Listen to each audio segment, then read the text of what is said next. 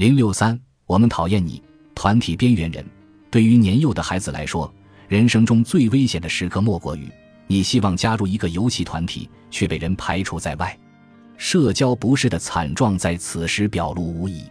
在这种危险的时刻，被人喜欢或讨厌，合群或孤僻，一切都是公之于众的。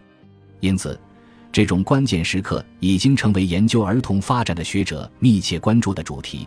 他们的研究表明，受欢迎的学生和被遗弃者的接近策略形成鲜明的对照。研究发现凸显了关注、理解以及回应情绪和人际暗示的社交竞争力的关键作用。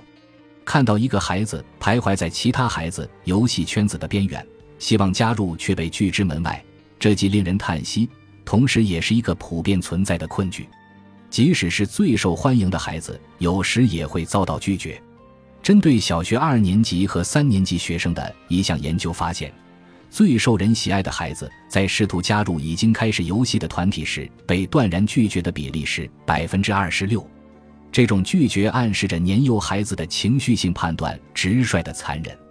让我们看看幼儿园里四岁孩子之间的对话：芭芭拉、南希和比尔正在玩动物玩具和堆积木。琳达想加入他们的游戏。琳达观望了一分钟，然后接近他们。他坐在芭芭拉旁边，开始玩起玩具动物来。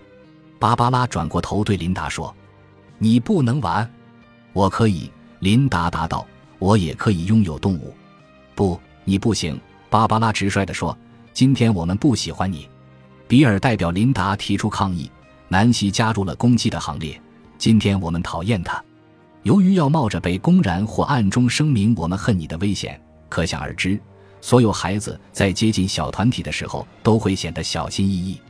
孩子们的焦虑也许与成年人在全是陌生人的鸡尾酒舞会上的感觉没有什么两样。你面对正在谈笑风生的小团体畏缩不前，他们似乎都是亲密的朋友。由于这种处于小团体边缘的时刻对孩子来说意义非常重大，用一位研究人员的话来说，它还具有高度的诊断性，能够很快反映出孩子们在社交技能方面的差异。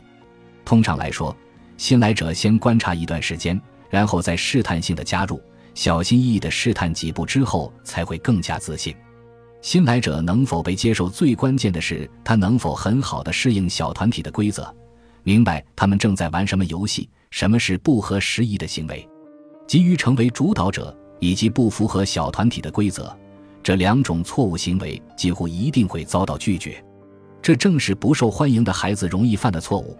他们强硬的加入小团体，过于突然或过快的试图改变游戏主题，或者提出自己的观点。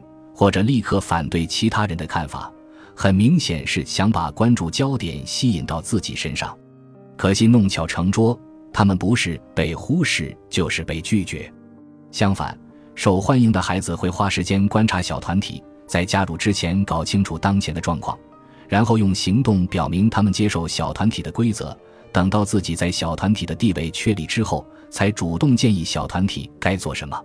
我们再回过头来看看四岁的罗杰，心理学家托马斯·哈奇认为他的行为显示了高水平的人际智能。罗杰加入小团体的策略首先是观察，然后模仿另一个孩子的做法，最后和他说话，并完全参与了这个活动。这是一种成功的策略。罗杰的社交才能还体现在他和沃伦玩扔炸弹游戏的过程中。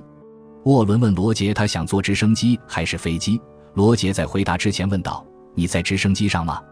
这表明了罗杰关注他人的敏感性，以及根据这种认识做出相应反应、保持联系的能力。哈奇这样评价罗杰：“他向玩伴报道，确保他们和游戏保持联系。我观察到其他很多孩子径直坐上了自己的直升机或飞机，独自飞走了。